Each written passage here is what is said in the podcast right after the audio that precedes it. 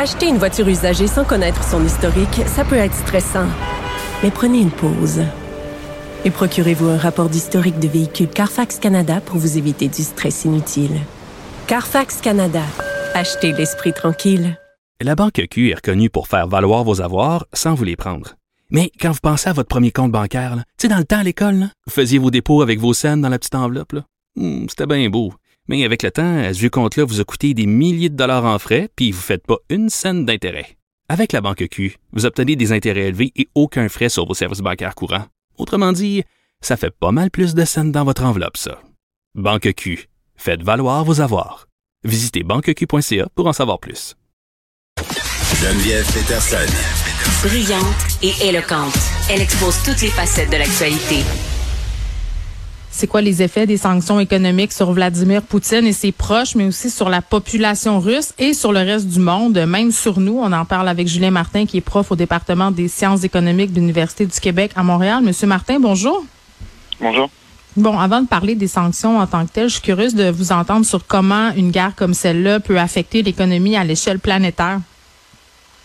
Ben, D'abord, en, le- on sait que le- la, la Russie c'est un gros producteur de matières premières, donc le, le- un des un, un effet fort, ça va être à travers euh, le, prix des matières premières. Euh, un autre effet qui est très important en économie, c'est les- la, la notion d'incertitude. Euh, et on a connu ça, il y a eu beaucoup d'incertitudes pendant la Covid et, et ça, ça, ça a beaucoup pénalisé le- le- l'économie et les- entreprises ont décidé Mais ça fait bouger les, ça fait bouger ça. les marchés aussi euh, boursiers. Le prix du pétrole grimpe à cause de tout ça. Ça a des effets directs, là, cette incertitude. Oui, tout à fait. Donc vous avez à la fois le fait que le- la Russie est un gros producteur de pétrole et donc euh, la guerre en Russie, le fait qu'il y ait des sanctions sur la Russie, etc. Ça va ça va euh, créer de, de- une hausse des prix du pétrole et vous avez aussi énormément d'incertitudes parce qu'on ne sait pas ce qui va se passer. On sait ce qui va s'arrêter à l'Ukraine, euh, est-ce que le conflit Ouais. va durer encore deux semaines, euh, six mois, trois ans, Ouais. est-ce qu'il va s'étendre à d'autres pays? Euh, et et, ces deux choses-là, ce sont les deux choses principales qui, euh, qui jouent beaucoup sur l'économie mondiale. Oui, parce que je l'ai pas dit tantôt pendant mon intro, parce que je manquais de voix, euh, Monsieur Martin, mais il y a eu une discussion ce matin entre Emmanuel Macron et Monsieur Poutine, et Monsieur Macron craint le pire, là, craint que si on n'arrive pas à s'entendre, Vladimir Poutine opère euh, des frappes encore plus virulentes contre l'Ukraine. Donc, tu sais, ça, ça, ça contribue à la volatilité euh, de tout ça. Euh, mais j'imagine que c'est le cas de, à chaque fois qu'il y a une guerre dans le monde, ça doit avoir un impact sur l'économie. Oui, bah, le, le, donc sur, sur- ça, ça dépend. Donc sur les, les matières Ça dépend premières, des ça guerres. dépend du pays qui est, qui est, qui est, Ouais. qui est touché. Mais là, vous touchez un pays qui est un énorme producteur de gaz, un énorme producteur de pétrole. Donc, ça va ch- toucher directement le prix des matières premières. Et Mm. l'autre chose, c'est que le, le, le risque que la, la guerre, euh, elle s'étende euh, au-delà de, de l'Ukraine, euh, il est là. Et donc, et c'est aussi la raison pour laquelle Mm. il y, a, il y a énormément de, de sanctions qui sont mises en place par les occidentaux et par et, et que la guerre est condamnée par par quasiment tous les pays du monde. C'est Ouais. parce qu'on sent que elle elle peut elle peut déborder, ça peut déraper.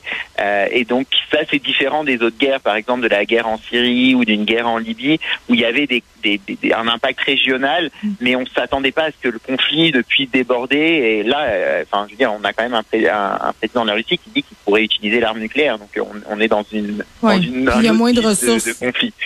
Oui, puis il y a moins de ressources en jeu dans certains pays, là, malheureusement. euh, donc, ça intéresse moins les Occidentaux parce qu'on n'a pas d'intérêt là-bas. C'est terrible à dire, mais c'est quand même la réalité.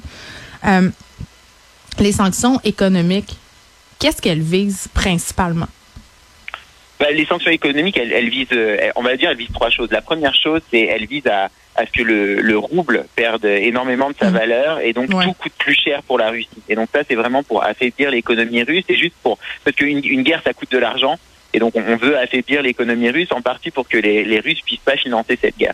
L'autre, l'autre objectif, en touchant euh, le rouble et en touchant certaines euh, sociétés euh, russes, c'est de se dire, bah, les, euh, les gens qui sont à la tête de ces sociétés, qui sont des sociétés très importantes en Russie, euh, peut-être qu'ils vont réussir à changer, à, à influer euh, le- le- les décisions de Poutine et peut-être Mm. qu'ils vont réussir à le convaincre. Et ça, c'est la même Ouais. stratégie un peu de toutes les sanctions qui visent les oligarques. L'idée là, je c'est ça. ça, ça, ça sert à rien sur le ça va pas changer le financement de la guerre. En revanche, j'imagine qu'ils que voilà, ils se disent bah peut-être que si on met suffisamment de pression sur ces oligarques, de pression économique Mm. sur ces oligarques, peut-être qu'il va y avoir des, ils vont réussir à, à prendre leur distance et ça va peut-être changer le, le, le- le- les, décisions euh, de, de, de la Russie. Ben, Monsieur Martin, c'est ça. La question se pose parce que Joe Biden décrivait Poutine comme étant un homme plus isolé que jamais.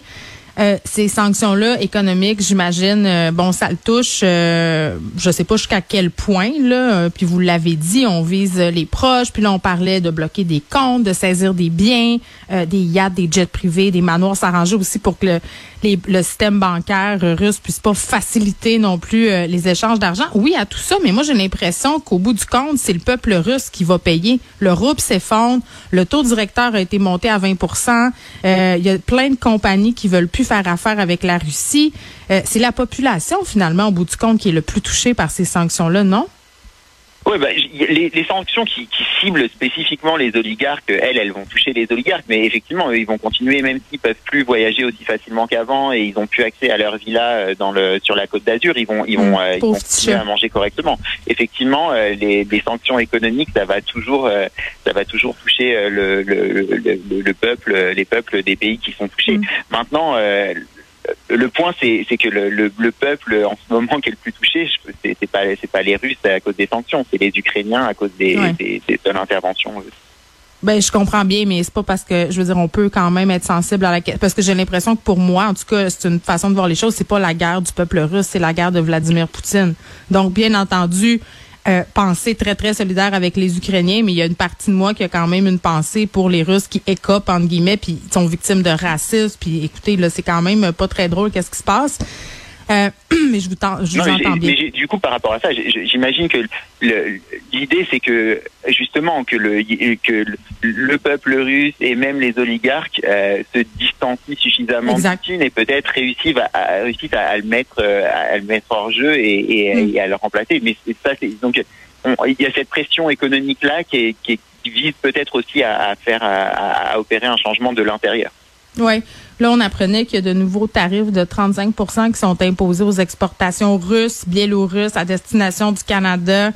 Euh, Ottawa euh, retire à la Russie, à la Biélorussie leur statut là, de nation les plus favorisées, là, euh, statut qui était réservé aux pays là, justement avec lesquels le Canada entretient des relations euh, privilégiées, des relations économiques privilégiées.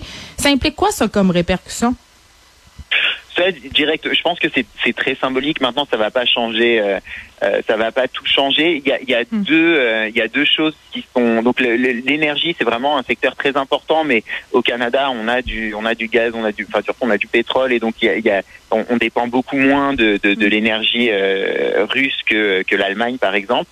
Donc ça, ça va pas. Peut-être pour certains certains minerais rares qui sont utilisés dans l'aéronautique, dans l'aérospatial, là il y a un petit peu des enjeux je, voyais sur le titane par exemple, où, euh, où, ça peut renchérir un peu les coûts pour des pour des pour des producteurs mm. euh, dans, dans l'aéronautique. Mais ça, je, je pense pas que les, les sanctions, enfin, on n'est pas très exposé à, à l'économie russe directement au Canada. Euh, donc ça va pas changer. En revanche, le, la flambée des, des, prix du pétrole et du gaz, euh, ça c'est quelque chose qui est au niveau mondial. Euh, on consomme euh, directement euh, de, du pétrole. Tous les biens qu'on consomme, ils utilisent de l'énergie. Et donc ça, c'est le renchérissement des prix de l'énergie. Ça, ça, va, ça va participer à l'inflation qui était déjà importante. Ouais. Ben c'est ça. Ça, ça, va avoir un un impact à long terme sur l'économie mondiale, en n'en point douter. Il y a des gens qui disent qu'en coupant tous les ponts économiques avec la Russie, c'est comme si on jetait Vladimir Poutine dans les bras du système financier chinois. Est-ce que c'est une analyse qui est juste? Ben, je je j'ai je je j'ai pas l'impression que ce soit que ce soit vraiment le cas. Genre, le, le, le les, Chinois n'ont pas, pas l'air de sauter de joie de l'invasion en Ukraine. Mais non, ils, ont demandé un cessez-le-feu euh, jusqu'à la fin des Olympiques.